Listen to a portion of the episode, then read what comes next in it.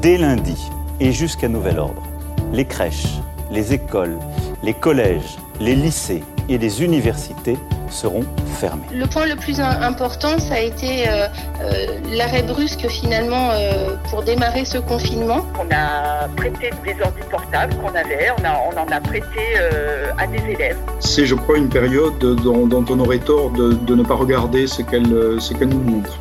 École et confinement, les premiers résultats de la recherche.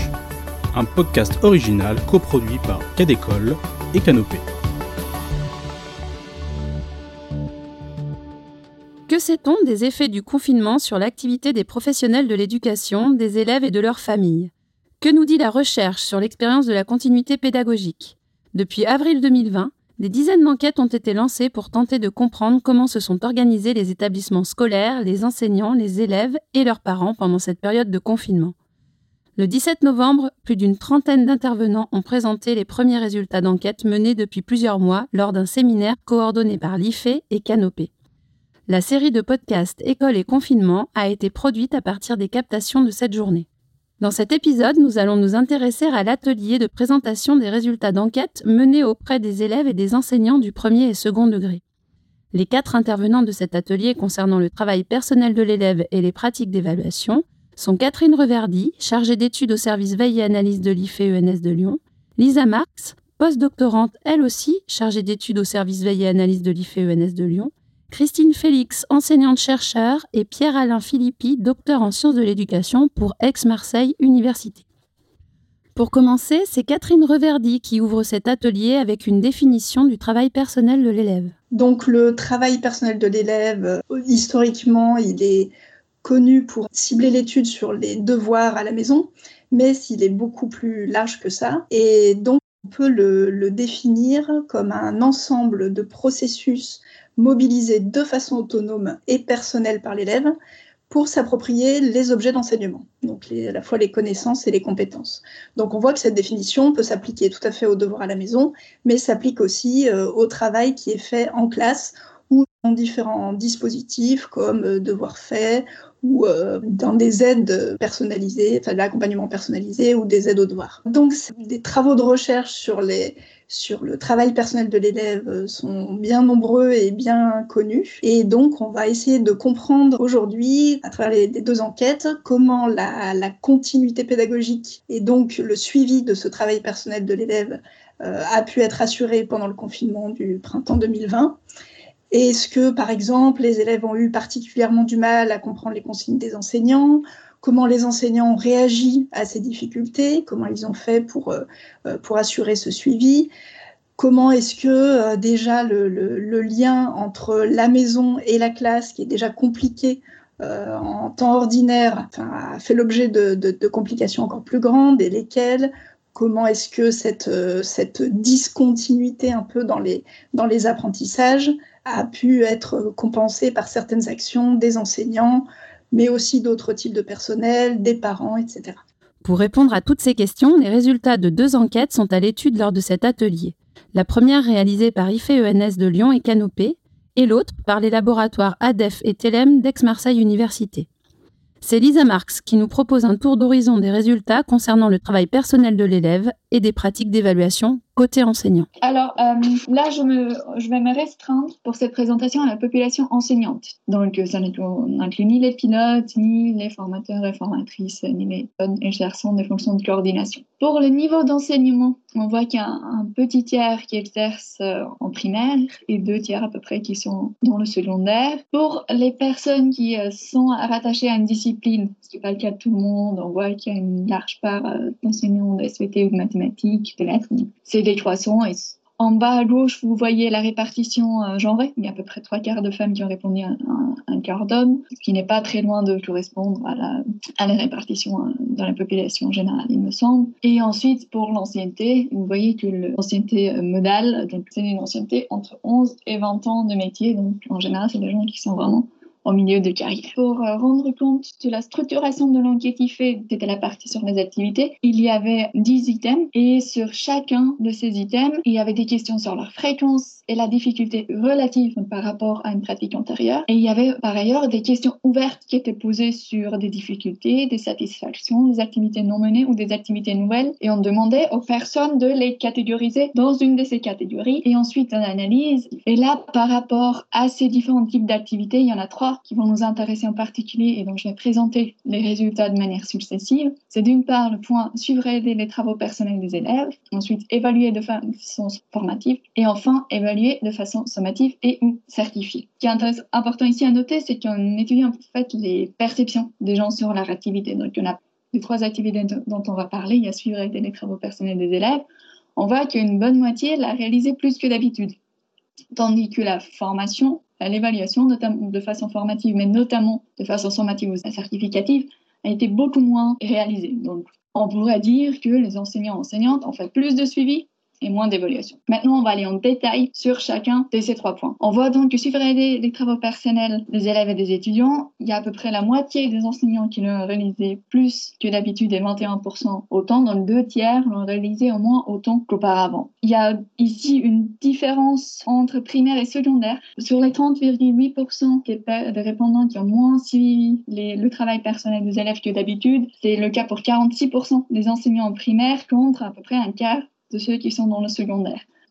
Maintenant, on peut regarder en fait la difficulté indiquée par les personnes. Donc, si une majorité, on peut dire, des gens ont dit qu'ils ont, qu'ils ont essayé de suivre, accompagner les travaux personnels des élèves plus ou autant que d'habitude, ça a été difficile pour la grande majorité d'entre eux. Pour 4 sur 5 dans l'ensemble, et vous voyez, on a une déclinaison par niveau, euh, c'est à peu près constant à travers les niveaux que euh, au moins trois quarts euh, des répondants et répondantes trouvent que cette tâche, cette activité leur a vraiment posé problème.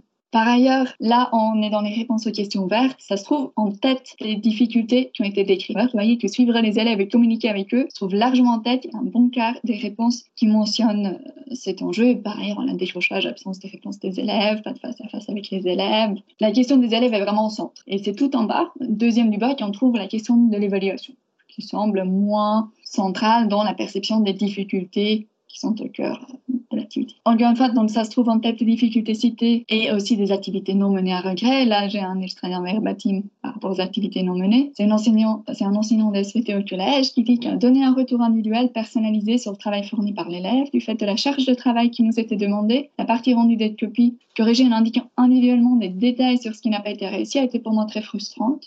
J'ai porté sur chaque détail des bilans de compétences formatives, mais l'explication des détails n'a pu être indiquée à chaque élève. Il devait seul s'autocorriger. La question des activités non menées à bien, vous voyez encore une fois que le suivi des élèves se trouve en tête avec une personne sur cinq. ça, par ailleurs, l'évaluation ici est un peu plus haut, mais si ça n'a pas forcément été mené à bien, on dirait, on pourrait dire que ça a été moins perçu comme une difficulté ou comme un problème. Passons à la question de l'évaluation formative. Il y a une bonne moitié des personnes qui ont répondu qui l'ont réalisé moins que d'habitude qui ne l'ont pas réalisé. En même temps, il y a presque une moitié qui l'a réalisé plus ou autant que d'habitude. Là encore, il y avait euh, un peu des différences, notamment en primaire. Et là, en fait, on voit, euh, un peu une différence entre niveaux. S'il y a une bonne moitié qui considère que c'était plus compliqué, on voit aussi qu'il y a une part euh, vraiment variable qui n'a pas réalisé cette activité. La part est d'à peu près 10% dans le secondaire. Ça croît en élémentaire. Il y a presque la moitié des enseignants, des enseignantes en maternelle qui soit l'ont pas réalisé, soit considèrent qu'ils ne sont pas concernés. vous voyez que cette part s'accroît au fur et à mesure et globalement, ça fait que la moitié des personnes ont trouvé ça plus compliqué. Et enfin, la question de l'évaluation euh, sommative et de la certification. Ça a été, en fait, de toute l'activité de la liste des 10 que j'ai montré au début, c'était l'activité la, moins réalisée durant le confinement. Donc, il y a 55% qui l'ont réalisé pas du tout et 25% qui l'ont moins réalisé. Donc, il y a plus de 8 sur 10 qui, de fait, ont beaucoup moins évalué de façon sommative qui bien sûr doit être aussi relié aux, indications qui sont données en haut sur la place ou justement l'absence d'importance de cette évaluation sommative. Là encore une fois, euh, donc ça a été réalisé en moyenne par non réalisé par une large moitié des enseignants et enseignantes. Et on peut d'ailleurs voir aussi la part des non concernés en maternelle. Il y a 15% qui disent non mais en fait ça ne me concerne pas, point. Donc la, et la part de ceux qui disent qu'ils ont trouvé ça plus difficile s'accroît avec le niveau alors que ceux qui n'ont pas réalisé décroît. Donc c'est comme s'il y avait une espèce de compensation et que peut-être les enseignants et enseignantes du secondaire et notamment du lycée considèrent qu'ils devraient bien le faire, mais qu'ils ne savent pas exactement comment s'y prendre. L'évaluation est aussi très souvent citée parmi les atténuités qui n'ont pas été menées à bien. Donc là, deux citations. D'une part, un, enseignant de physique-chimie en lycée qui dit que la fréquence des évaluations formatives été compliquée car le traitement des retours d'élèves très très long. Il faut réceptionner les retours, trier les pièces jointes, annoter les PDF, tout commenter par écrit, renvoyer son travail à chaque élève, sans même parler bien sûr des difficultés techniques que parfois il fallait euh, faire avec une photo d'une copie. Et enfin, dernier point, il a souhaité mis en avant une difficulté à connaître la contribution de l'élève. Ce qui est intéressant là, c'est de se dire que finalement, c'est pas si différent des devoirs à la maison. C'est pareil, on ne connaît pas forcément la contribution personnelle euh, de l'élève. Et par contre, le confinement rend peut-être impossible le fait de ne pas voir qu'il y a des conditions sociales et matérielles très différentes entre les élèves, ce qui nous devrait nous inciter, je dirais, à poser de nouveau des questions d'égalité et de poser ces questions aussi de la justice. Si les difficultés à suivre le travail des élèves sont facilement exprimées et analysables par les enseignants, qu'en est-il de la parole des élèves? Dans les résultats de l'enquête réalisée par les laboratoires ADEF et TELEM d'Aix-Marseille Université, Christine Félix et Pierre-Alain Filippi nous exposent plus précisément le point de vue des élèves avec en miroir le point de vue des enseignants. Mais tout d'abord, qui sont les élèves qui ont répondu à l'enquête? Donc, euh, si on prend la première question, hein, qui sont les élèves qui ont répondu Tendanciellement, les élèves qui ont répondu, ce sont plutôt des filles, qui sont plutôt des filles euh, du secondaire et plutôt des filles de collège, qui sont plutôt scolarisées dans, des, euh, dans un milieu urbain, hein, grande ville ou petite ville, et qui sont dans tous les cas scolarisées dans des établissements qui sont hors éducation prioritaire. Les élèves qui répondent sont des élèves qui se déclarent plutôt comme étant des bons élèves, hein, c'est la majorité, voire de très bons élèves. Et donc, on a très, très peu d'élèves qui se déclarent en difficulté.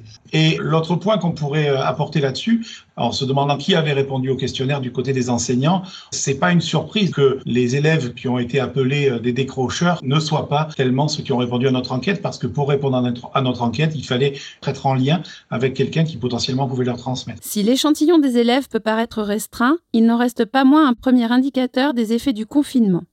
Christine Félix et Pierre-Alain Philippi nous proposent alors quelques résultats sur les conditions de travail, d'organisation des élèves et des enseignants, ainsi que les types d'activités qui ont été les plus sollicités pendant cette période. Ils explorent aussi les questions de communication et les difficultés rencontrées par les professeurs et leurs élèves. Voilà, euh, quelques résultats bruts. Bon, sur le où et quand travaille-t-il? Bon, nous voyons que euh, au niveau des espaces, le bureau et la chambre ont été les espaces les plus répandus, en particulier dans le second degré. Mais en même temps, il y a cette question des espaces de vie partagés qui sont aussi quand même relativement fréquentés. Autre question avec une réponse euh, socialement attendue, c'est-à-dire dans quel environnement sonore se situent les réponses qui sont là. On voit que dans une grande majorité, les élèves répondent dans le silence mais on voit aussi quand même certains qui écoutent de la musique ou qui regardent de la vidéo, et ces scores de la musique et de la vidéo augmentent avec l'âge des élèves. Autre élément, à quelle heure majoritairement les élèves déclarent-ils travailler? Donc là, on voit que à part quelques-uns qui sont un petit peu euh, d'élèves tôt, la plupart restent dans des horaires qu'on pourrait qualifier d'horaires scolaires, mais malgré tout avec une tendance à travailler surtout un peu plus le matin. Mais euh, la plage principale est entre 8h et 16h, donc euh, sur un temps scolaire. L'autre chose qui est intéressante, c'est la déclaration du temps de travail. Parce que ce, qu'on voit ici, ben, c'est que finalement, on a un tiers des élèves qui répondent qu'ils ont travailler entre 2 et 4 heures. Euh, ils sont très peu nombreux à déclarer ne pas avoir travaillé du tout. On en voit aussi qui ont travaillé au-delà de 7 heures. Mais quand on regarde de manière abrupte ce 2-4 heures, ce qu'on voit, c'est que finalement, c'est moins que dans une journée d'école. Autre point qui nous a intéressé, c'est euh, avec quelle anticipation ils organisaient leur travail. Et ce qu'on voit en fait, c'est qu'on a deux tendances euh, qui sont assez différentes, mais qui sont majoritaires dans les réponses entre ceux qui travaillent au jour le jour et ceux qui organisent sur la semaine, et euh, qui sont les deux réponses les plus fréquemment données. Autre point important, on avait demandé aux élèves si, de la part de leurs enseignants, ils avaient reçu des directives pour organiser leur temps de travail. Et on voit que majoritairement, pour deux tiers d'entre eux, ils déclarent ne pas avoir reçu de directives d'organisation du temps. Alors attention, hein, j'ai pas dit de directives pour s'organiser. C'est uniquement sur le critère du temps. Mais si on ramène ça aux questions qu'ont posées les enseignants, eh bien, on voit que finalement, il y a une certaine cohérence. On a posé une question assez similaire aux enseignants. Est-ce qu'ils disposaient d'outils pour planifier le travail des élèves? Et on voit qu'à 80%, les enseignants ont dit que non, ils n'avaient pas disposé d'outils pour faire cela. Autre question qu'on leur a posée qui peut rejoindre, puisqu'on pourrait imaginer les parents comme un élément de, lien entre le travail des, élèves et des enseignants, en fortiori avec les plus jeunes, on voit que pour 52% des enseignants, ils disent ne pas avoir donné de consignes particulières aux parents, ce qui là encore ne veut pas dire qu'ils n'ont pas donné de, de, consignes aux élèves. Ce qui est assez intéressant, c'est qu'en cette variable du temps et de la gestion du temps, on voit très bien c'est un outil du quotidien et c'est un outil de l'instantanéité du travail dans, la forme scolaire traditionnelle, dans l'espace de la classe, où les enseignants en permanence disent vous avez tant de temps pour faire cette tâche, il nous reste, on n'a pas beaucoup de temps, prenez du temps, etc. Et là, dans le travail à distance, cette dimension temporelle n'a pas disparu, mais en tout cas, on voit qu'elle a, elle a, elle a été un peu implicite. Euh, par rapport à ces consignes, hein, là aussi euh, des questions ouvertes. Voici par exemple une, lettre, là, un, message qui est, qui est euh, rédigé pardon, par le chef d'établissement de, collège, donc qui revient sur la question de l'organisation, l'a souligné en jaune. Vous voyez qu'elle intervient sur la question des outils, et notamment de Pronote, c'est normal, on est au collège, mais elle explique que globalement les devoirs seront à récupérer sur Pronote, sauf pour la SVT qui sera sur une liste de diffusion. Et attention, dit-elle, pour d'autres disciplines comme la technologie, l'éducation musicale, les arts plastiques et l'EPS, les ressources seront à prendre sur le site du collège. Alors ça, c'est aussi quelque chose de la part des parents qui est revenu très souvent. C'est un petit peu la multiplicité des lieux où euh, parents et élèves allaient devoir à la fois trouver les devoirs, les déposer, etc. Et pareil hein, du côté des enseignants. Il y a un plan de travail indicatif, donc qui vient bien euh, appuyer ce que disait Pierre Alain. Hein. Euh, c'est pas que les enseignants n'ont pas donné de, de, de méthode d'organisation, mais il y a vraiment un travail indicatif par niveau qui est téléchargeable.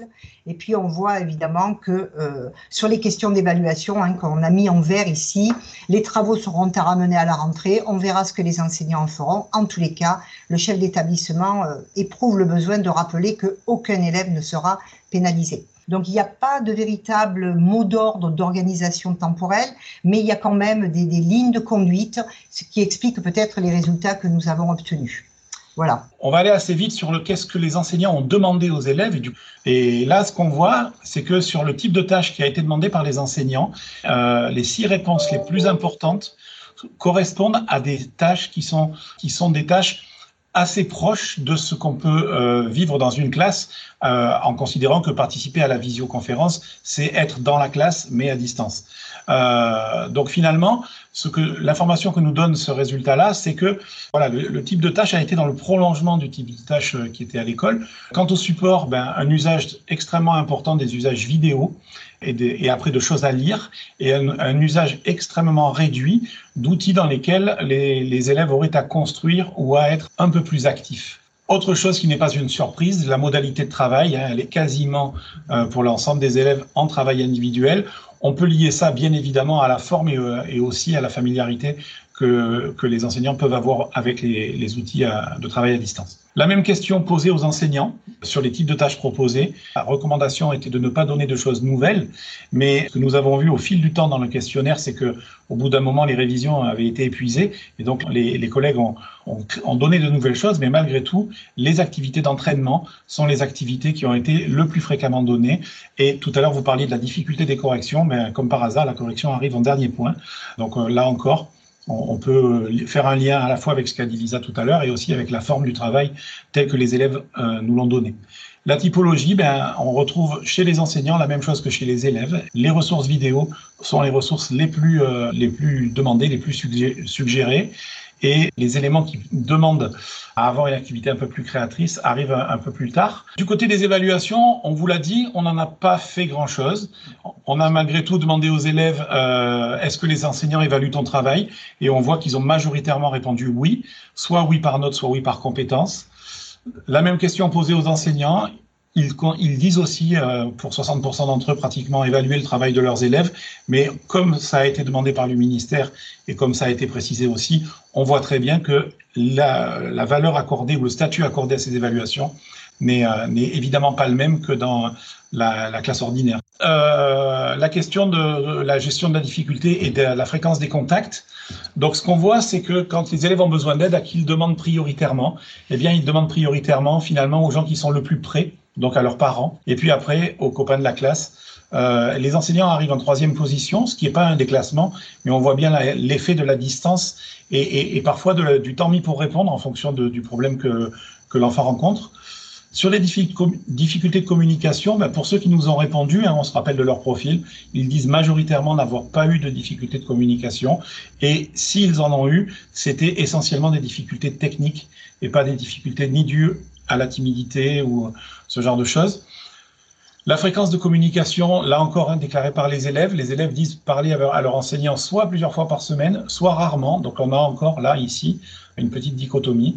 Du côté des objets des échanges, ben on voit que les échanges ont porté vraiment sur la dimension pédagogique, correction des devoirs, questions sur le travail à faire, questions de compréhension, même si on voit que pour 20% des questions, elles concernaient la santé et le lien à maintenir par les enseignants auprès des élèves. Après cet exposé très détaillé des enjeux du confinement, l'étude se propose d'adopter un point de vue plus subjectif côté élèves.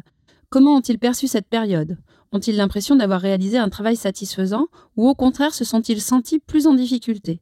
Peut-être ont-ils d'ailleurs quelques suggestions à nous soumettre. Nous avons travaillé, on vous l'a dit, hein, sur la question de la subjectivité, c'est-à-dire qu'est-ce que ça demande aux élèves mais aussi aux enseignants de faire ce qu'on leur demande de faire. Et là, on voit bien que, euh, par exemple, le, sentiment euh, des élèves, c'est d'avoir quand même une charge de travail, une intensification de leur travail et une montée en charge de leur travail pour presque 60% euh, d'entre eux. Pour autant, ils ont malgré tout le sentiment d'avoir plutôt fait du bon travail, dans les conditions où ils étaient. Et puis, euh, vis-à-vis de cette période de confinement, euh, finalement, lorsqu'on les a interrogés sur comment ils vivaient et comment ils avaient vécu cette période, eh bien, ce qui ressort, c'est ça va. Bof, ça va. C'est finalement, ça n'est pas vraiment très difficile et c'est pas vraiment extraordinaire. Alors, on a demandé donc euh, du côté par des questions ouvertes à cette question, qu'est-ce qu'ils en disent? On a demandé à, à, quatre catégories de nos élèves, enfin quatre catégories autodéclarés, c'est-à-dire ceux qui se disent en difficulté euh, jusqu'à ceux qui se disent être plutôt de très bons élèves. C'est un, élève qui se déclarait être un élève en difficulté et on voit là que la réponse est visiblement plus la réponse d'un parent que la réponse de l'enfant. Mais malgré tout, on voit l'effet en fait du télétravail des parents qu'on peut aussi relier aux horaires et à la question du nombre d'heures. Sur les, les, des élèves qui sont un peu moins en difficulté, ben on voit que là, en fait, les questions, c'est des questions qui vont au-delà du travail scolaire. À un moment donné, euh, se pose la question de, de, de l'après, de, ce qui se passe pendant ce confinement et, de, et du lien entre ça et leur futur scolaire. On a beaucoup d'élèves de lycée qui nous ont répondu euh, avec d'énormes inquiétudes quant au passage du bac, quant euh, à l'orientation, l'orientation dans dans le supérieur. Là, c'est une, réponse d'élèves qui se déclarent plutôt bon élèves et qui demandent en fait à alléger les cours parce que 8 heures de cours par journée à cet âge-là sont difficiles. Et puis, ça, c'est la, réponse de, quelqu'un qui se déclare plutôt un bon élève, qui lui va aussi discuter euh, la manière dont les cours sont passés, puisqu'en l'occurrence, il demande de faire des vidéos comme support, que l'on puisse regarder quand on le souhaite, pour que le cerveau soit motivé qui est un effet sur la concentration, sur la pénétration de l'information dans le cerveau.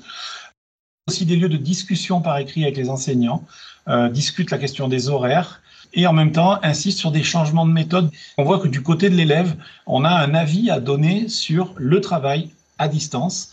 Mais en, tout cas, on voit vraiment que la distance produit un effet euh, de lassitude aussi chez les élèves, un effet euh, euh, parfois de déconcentration. Et là, on a un élève qui fait des propositions de manière à ce que ça se passe un petit peu moins. Deux interventions qui ouvrent des pistes de réflexion et des perspectives pour mieux comprendre les effets de cette période inédite sur les élèves et les enseignants.